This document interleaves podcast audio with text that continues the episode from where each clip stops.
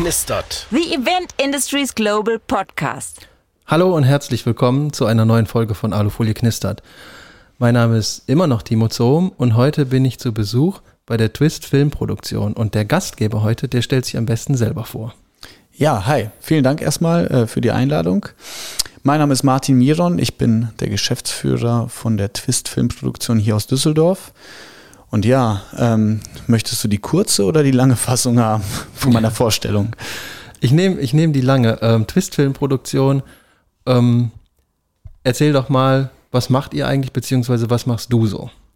Genau, also ich bin äh, zum einen halt der Geschäftsführer zusammen mit meinem äh, Cousin Markus Mazur. Ähm, wir haben nicht nur die Filmproduktion, sondern wir haben auch noch eine Werbeagentur, Duplex Media, und mhm. äh, wir teilen uns das so ein bisschen auf. Und ja, ähm, heute geht es ja eher um die Filmproduktion, also um Twist. Und ähm, wie es der Name schon sagt, geht es so ein bisschen um die unerwartete, oder wie soll man sagen, um dies, jetzt fällt mir äh, das Wort nicht ein, der unerwartete Handlungswechsel, so heißt es, genau. Ah. Ähm, und ähm, ja, im Englischen Plot-Twist. Und ähm, das ist so ein bisschen das, was wir versuchen in unseren Werbefilmen, die wir produzieren, eben umzusetzen. Also unsere Firma ist halt ausgelegt auf Werbefilme. Ähm, das können kleine Werbefilme sein, das können aber auch recht große Produktionen sein. Und das ist das, was wir mit äh, dem neuen Mann starken Team machen, ja. Das hört sich ja total spannend an, aber sowas entsteht ja nicht von heute auf morgen. Wie bist du denn da hingekommen? Genau, also ähm, das ist mehr oder weniger iterativ entstanden. Ich habe ähm, immer mich schon für irgendwie Bewegtbild oder Medien im Allgemeinen interessiert. Und ähm, ich glaube, so richtig fing das dann an 2009 schon, mhm. als, ähm, als ich die erste Kamera mehr oder weniger in die Hand bekommen habe und dann einfach damit rumgespielt habe. Und irgendwann fingen die Dinge auch an zu filmen. Ähm, und ich denke, viele in meiner Branche kennen das so ein bisschen, dass man dann gesagt hat, okay, krass, wie kriegen wir denn hier diesen Filmlook plötzlich hin mit einer Fotokamera? Das ist doch gar nicht üblich. Und ähm, da gibt es ja auch diese Geschichte, dass äh, Dr. House damals die Serie mhm. eben mit diesem einen bestimmten Kameramodell umgesetzt wurde. Also mit einer Fotokamera wurde eine äh, US-Filmserie das wusste ich gar nicht. Hergestellt, ja. Das war, kann, ja, kann man ja sagen, das war damals die Canon 5D Mark II. Und das ist deswegen so gewesen, weil die einen besonders großen Sensor hatte und dadurch hatte man diese schöne Tiefenunschärfe mhm. und ähm, halt eben diesen schönen Filmlook. Und da sind dann sehr viele drauf äh, angesprungen, weil man eben nicht mehr dieses ganz teure Equipment brauchte, sondern man konnte das jetzt halt mit diesen ähm, relativ günstigen Kameras eben umsetzen. Und das war so der Beginn von vielen anderen Filmproduktionen, würde ich auch sagen, die heute, ähm, die es heute so im Markt gibt, äh, nämlich halt diese ja, Hands-on-Mentalität mit eben diesen mhm. einfachen Kameras und ähm, dadurch ist das dann so ein bisschen entstanden. Ja. Cool. Und wenn du ähm wenn du über deinen Cousin sprichst, sprichst den Markus, du hast gesagt, ihr, ihr seid Partner in der ganzen Sache. Gab es denn ähm, die Filmproduktion schon immer oder bist du, bist du so Schritt für Schritt irgendwie da reingekommen? Irgendwann war ja mal der Startpunkt, wo ihr gesagt habt oder du gesagt habt, Mensch, das Thema interessiert mich total, das, da bin ich affin für und ähm, erzähl doch mal ein bisschen, wie ist das entstanden? Also Ganz früher war es halt so, ich glaube, ich war 14 und Markus war 16. Ähm, da habe ich halt meinen ersten Rechner bekommen damals, einen PC irgendwie gebraucht und äh, war natürlich total verliebt, weil ich dachte, boah, hier kannst du ja jetzt alles mitmachen. Also für mich hat sich da eine komplette Welt äh, geöffnet. Ich habe dann irgendwie angefangen mit Photoshop 5, nicht CS5, sondern Photoshop 5 damals als Raubkopie ähm, habe ich dann damit angefangen, irgendwie so Sonnenflecken zu erstellen und so, so Wolken und sowas. Ganz einfaches, stupides Zeug und war aber total fasziniert, was man mhm. eben aus einem weißen Blatt, aus dem Nichts eben herstellen kann und war total halt eben ähm, ja mit der, mit der kreativen Ader, die ich dann hatte, eben total dann in diesem, in diesem, in diesem Feld unterwegs. Markus auf der anderen Seite, der war immer schon so der Programmierer und immer so eher der ja, strategisch orientierte Typ und ähm, fand das irgendwie total cool, Dinge zu programmieren und eben ähm, ja da, dann halt eben darüber zu gestalten und hat dann eben so Chats programmiert. Das war ja damals auch nicht so üblich. Mhm. Und ähm, diese beiden, sage ich mal, Eigenschaften haben uns dazu dann äh, gebracht, ähm, Duplex Media zu gründen. Das ist eben die Werbeagentur, von der ich gesprochen habe. Und ähm, da sind eben diese beiden Welten zusammengekommen. Also zum einen die Programmierung und eben dann die Gestaltung von meiner äh, Seite. Deswegen auch Duplex Media der Name, also Gestaltung auf der einen Seite und Programmierung auf der anderen Seite auf einem Medium. Mhm. Ähm, das ist dann bei uns der Fall gewesen, dass wir das dann eben in Webseiten halt umgewandelt haben. Und ähm, ja, und äh, weil wir halt keine Angst vor gar nichts hatten, sage ich mal, und irgendwie gesagt haben, ja, okay, ähm, wenn das irgendwie andere können, also was wir so draußen gesehen haben, wenn das irgendwie andere können, dann können wir das doch auch. Und so haben wir das dann auch eben bei ähm, anderen bildgestaltenden Elementen gemacht. Ja, also dann, dann ging es weiter mit Visitenkarten, Flyern und eben auch Fotos und dann später eben Videos. Mhm. Und so ist es dann gestehen, äh, äh, geschehen, dass ähm, immer mehr Anfragen kamen, ja, könnt ihr nicht noch auch zusätzlich zu der Webseite ein kleines Image-Video machen, könnt ihr nicht vielleicht ein Interview machen und so weiter und so fort, weil ja, äh, wie gesagt, das Interesse da halt da war. Also von unserer Seite aus eben diese Sachen auch umzusetzen. Und das wurde dann immer größer. Und ähm, 2020, also ich springe jetzt ein bisschen, aber 2020 im Lockdown war es dann so, dass eben äh, die Filmproduktion so stark wurde, dass wir das dann ähm, halt auch getrennt haben in eine andere Firma um eben ähm, ja nicht so auszusehen, als wären wir ein Bauchladen. Ja. Mhm. Das Team ist tatsächlich immer noch das gleiche, das aus Duplex Media herausgewachsen ist und eben jetzt in Twist gelandet ist. Aber es ist dann einfach so gewesen, dass wir eben von der Präsentation auf der Webseite eben bei Twist ausschließlich Werbefilme machen und bei Duplex Media eben ausschließlich heute diese ähm, digitalen Projekte umsetzen. Ja. Cool. Ich, ähm, ich muss noch mal kurz zurückspringen, weil das wissen alle Leute, die das hören, wahrscheinlich nicht. Also ihr da draußen habt es mit Sicherheit noch nicht mitbekommen, woher auch. Aber ähm, Martin und ich und auch Markus und ich kennen uns schon aus der Zeit, als der Martin seinen ersten Computer bekommen hat. Und ähm, ich habe, ich finde es total cool, dass wir immer noch zusammen äh, Kontakt haben oder jetzt wieder. Wir hatten eine ganze Zeit lang irgendwie so eine Sendepause, die aber nicht mit Absicht war, sondern die hat sich einfach ergeben, glaube ich. Mhm. Und finde das super, dass wir das jetzt trotzdem äh, zusammen machen oder einfach so zusammen machen und dass ich das nicht, dass das nicht eingeschlafen ist. ähm, und ich finde klasse, dass ich habe damals schon, als ihr mir erzählt habt, was ihr macht, so ganz grob, habe ich damals schon überhaupt keine Ahnung gehabt und habe es nicht verstanden, weil ich aus einer völlig anderen Ecke kam. Aber du hast gerade so ein bisschen Licht, zumindest meine Dunkelheit gebracht, ähm, weil du das nochmal erklärt. Ich habe heute noch genauso wenig Ahnung von eurem Geschäft wie damals, aber äh, ich kann es für mich ein bisschen mehr greifbar und ja, das äh, nur so als kleine Hintergrundinfo noch. Ähm, ich fand das super.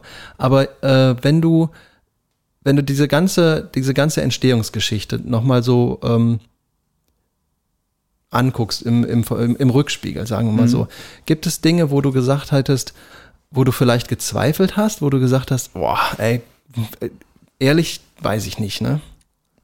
Also, ja, ich, rückblickend das ist schwer zu sagen. Es gibt immer mal wieder Momente, wo man so sagt, so, boah, ist das jetzt der, die richtige Entscheidung oder mhm. nicht?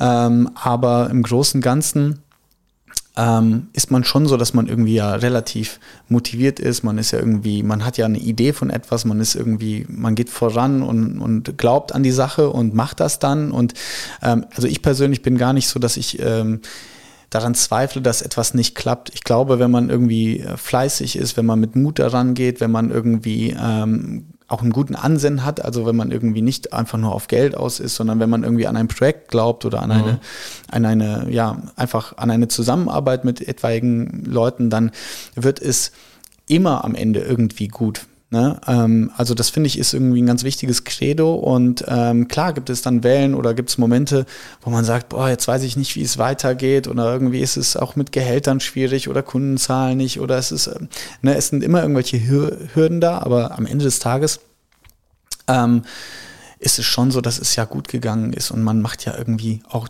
tolle Dinge und äh, das, das äh, kriegt man dann auch in Anführungsstrichen bezahlt. Ne? Also dass man dann das weitermachen darf, ja. Ja, also ähm, ich weiß noch vor, ich glaube vor zwei Monaten habe ich mich mit Markus, äh, also deinem Cousin, das erste Mal irgendwie wieder getroffen. Nur zwei, drei Monate ist das jetzt her. Und wir hatten vorher wirklich wenig Kontakt, ähm, weil sich es einfach so ergeben hatte. Und dann hat der Markus mich hier in eure neuen Räumlichkeiten mal eingeladen und dann mit mir dann noch zum Mittagessen. Und ich bin hier hingekommen und habe gedacht, das, das ist, was ihr erreicht habt in der Zeit, ne, ich meine, ich habe es ja nicht mitbekommen, wenn man, wenn man jemanden zehn Jahre später wieder trifft und auf einmal sieht, krass, da ist, äh, da war überhaupt kein Stillstand, ganz im Gegenteil. Ich fand das total beeindruckend und ich kann total nachvollziehen, wenn du das, wie du das gerade beschrieben hast, weil wenn eine Sache gut ist und man mit guten Leuten zusammenarbeitet, dann gibt es keinen Grund an, an Zweifeln. Dann gibt es Hürden, ja. Aber, aber das, das gänzlich in Frage zu stellen oder zu sagen, boah, das war jetzt vielleicht, ja, man muss auch mal Rückschläge einstecken, das ist ja normal, aber ähm, ich glaube, ihr beide habt das schon richtig gut gemacht.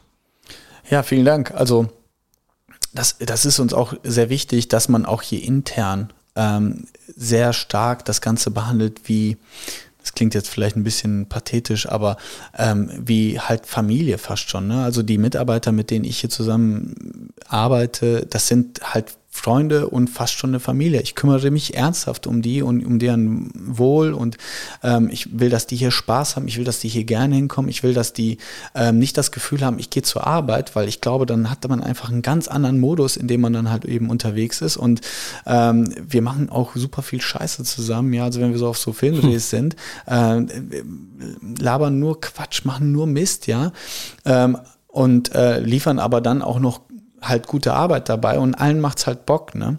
Und ähm, wir hatten gerade letzte Woche erst so einen super anstrengenden Dreh. Die sind dann ja auch schon mal, das kennst du aus deiner Branche, mhm. 14, 15 Stunden so Tage, ganz normal. Ja. Und ähm, wenn man dann nicht irgendwie albern ist und so ein bisschen verrückt und dann nicht auch zusammenhält, dann, dann, dann ist es auch echt anstrengend. Und ganz im Gegenteil, bei uns ist es dann so, ey, geil, geiler Tag wieder gewesen und wieder cool, das so um, umsetzen zu dürfen. Ne?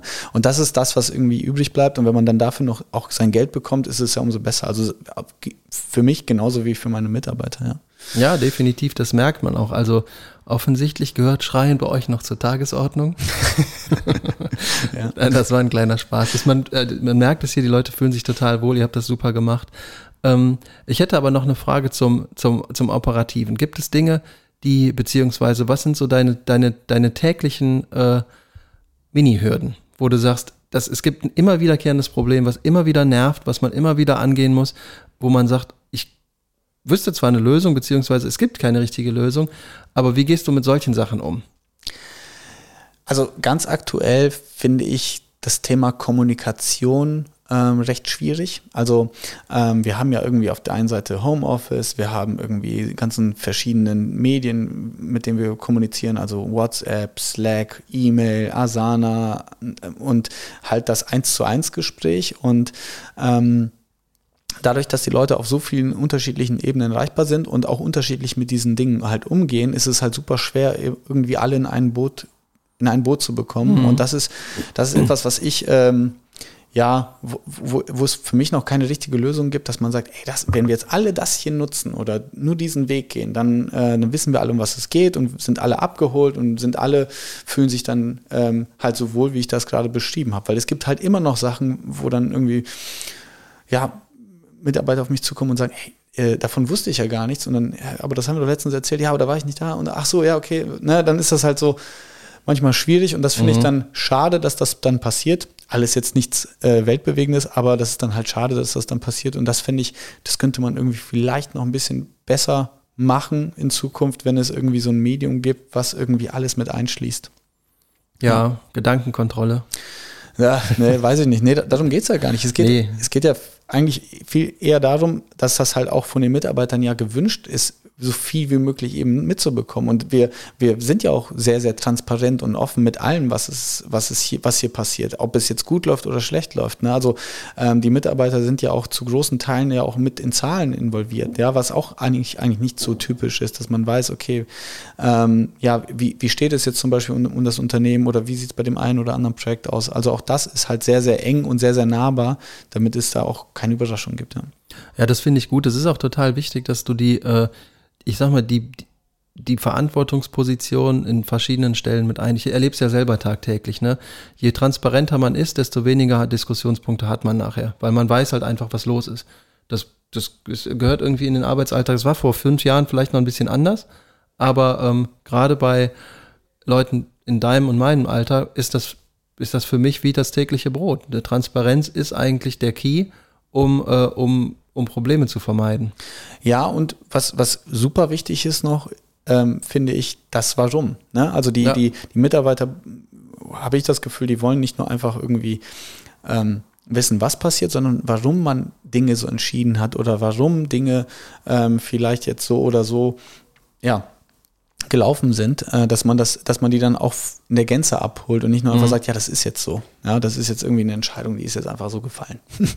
ja. Und die Antwort finde ich manchmal auch nicht verkehrt. Also, aber äh, ich, ich gebe dir recht, schöner ist das andere. Ja, also ne, es gibt es gibt definitiv verschiedene Ansätze und nicht alles ist äh, für alle gleich richtig. Ähm, ich kann mir vorstellen, dass es Branchen gibt, wo, wo das auch vielleicht eher negativ ist. Aber unsere Erfahrung ist, dass wir eben dadurch diesen, diesen Schulterschluss geschafft haben und dass wir uns schon sehr als Team fühlen, mhm. fühlen soweit, insoweit ich das überhaupt beurteilen kann. Vielleicht, ne? Denke ich das nur, weil ich irgendwie jetzt Geschäftsführer bin äh, und meine Mitarbeiter sehen das nicht so, aber ich glaube schon, dass die, dass wir darüber reden könnten, wenn es anders wäre. Ich kann dir ja gleich mal fragen. ja, gerne. ja. Ähm, wenn du mal darüber nachdenkst, du machst das ja schon eine gewisse Zeit und du machst das mit der gleichen Leidenschaft wie vorher. Es gibt wahrscheinlich Tage, da ist es weniger da und manche Tage, da ist es mehr da, ist ja logisch. Aber was ist deine Motivation? Was treibt dich an, das immer noch so zu machen? Ah, um ganz ehrlich zu sein, sind das manchmal, äh, ich glaube, so ganz ähm, egoistische Gründe, kann man fast schon sagen. Klingt jetzt ein okay. bisschen komisch, aber bei mir war es halt eben so, ich, ich komme halt auch aus echt einfachen Verhältnissen. Also ich habe irgendwie nichts bekommen, sei es irgendwie aus einem Elternhaus oder irgendwie von externen Investoren oder sonst irgendwas. Also alles, mhm. was äh, irgendwie passiert ist, habe ich mir selbst aufgebaut und ähm, also mit Markus zusammen. Und das ist ähm, etwas, was äh, da, mich sehr, sehr stark antreibt, dass ich irgendwie auch das, was ich eben erschaffen habe, irgendwie unter keinen Umständen hergeben möchte und bin mhm. da sehr hinterher, eben ähm, das in Sicherheit zu wahren, ja, und äh, mir nicht die Blöße zu geben und, ähm, und sagen zu können, hey, ähm, du hast vielleicht später mal, du hast etwas aufgebaut, was wirklich auch eine Relevanz hat, was Bestand hat, was irgendwie Anerkennung gefunden hat in, im weitesten Sinne und äh, ich dann zufrieden darauf zurückblicken kann. Und ähm, selbst wenn man vielleicht jetzt mir sagen, super viele in meinem Freundeskreis, ey, du hast doch schon voll viel erreicht oder sowas.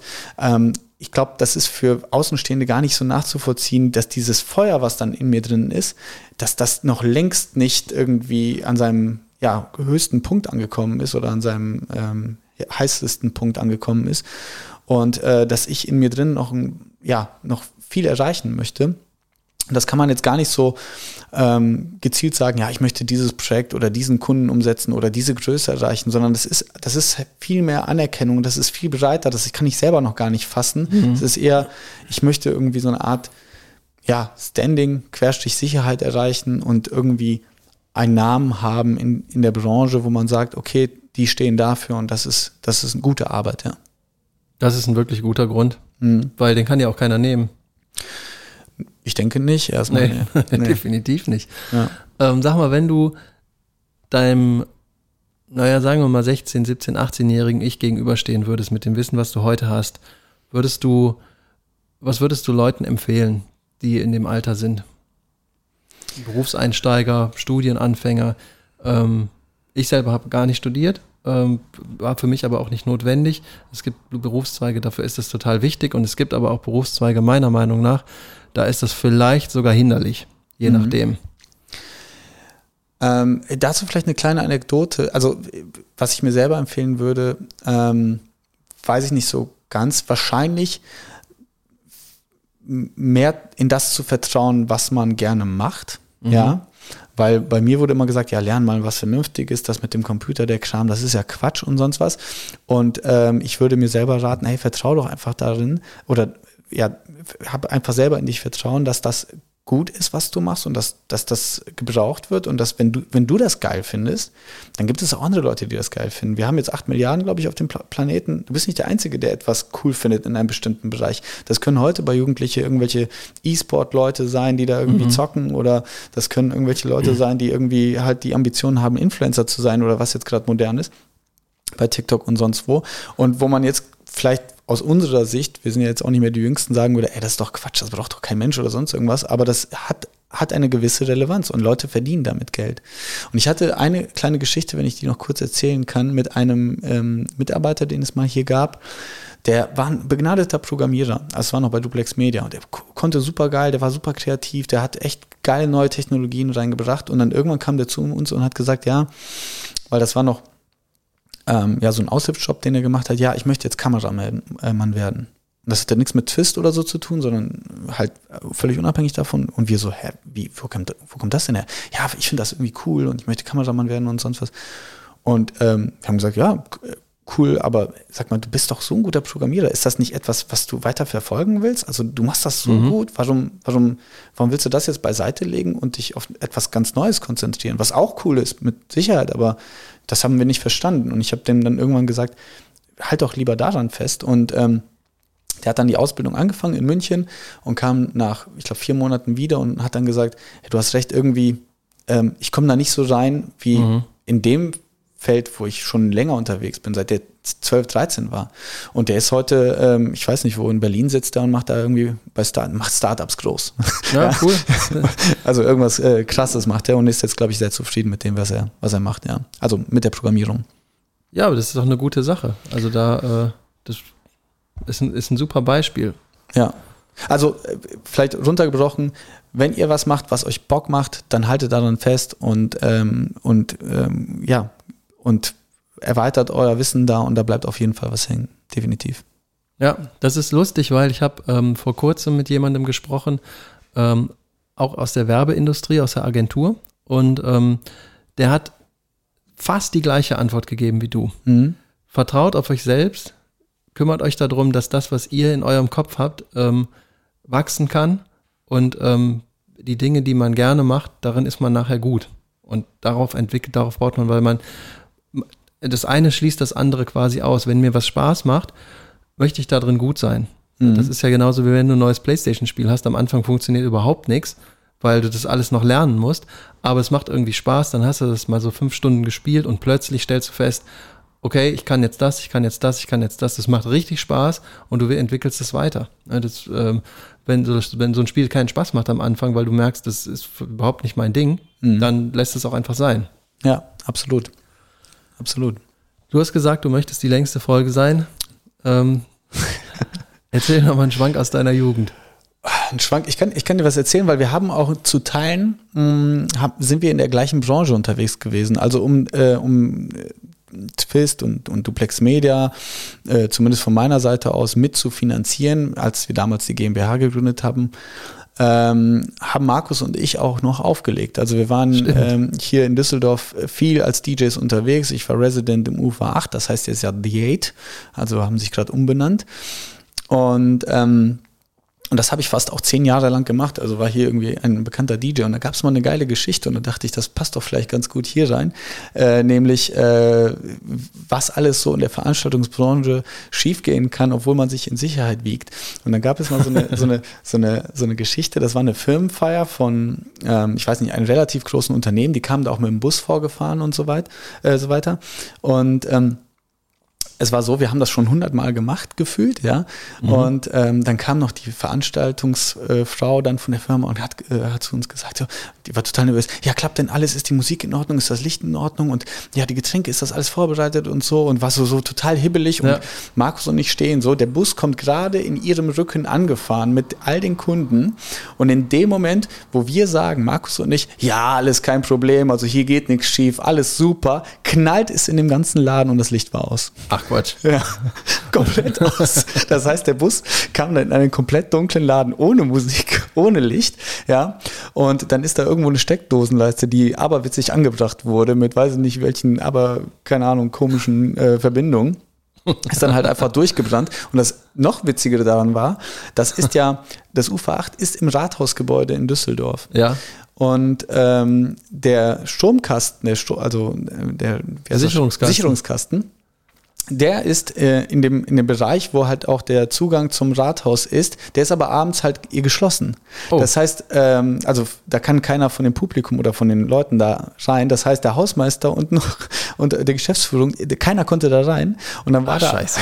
und dann war da der Laden eine Stunde lang einfach zu und aus. Ähm, mehr oder weniger, bis sie dann jemanden gefunden haben, der das dann regeln konnte. Oh, also, äh, das fand ich eigentlich ganz geil. Ähm, was will ich eigentlich damit sagen? Ja, äh, sich vielleicht nicht immer in Sicherheit wiegen, sondern nochmal doppelt checken, ob wirklich alles in Ordnung ist.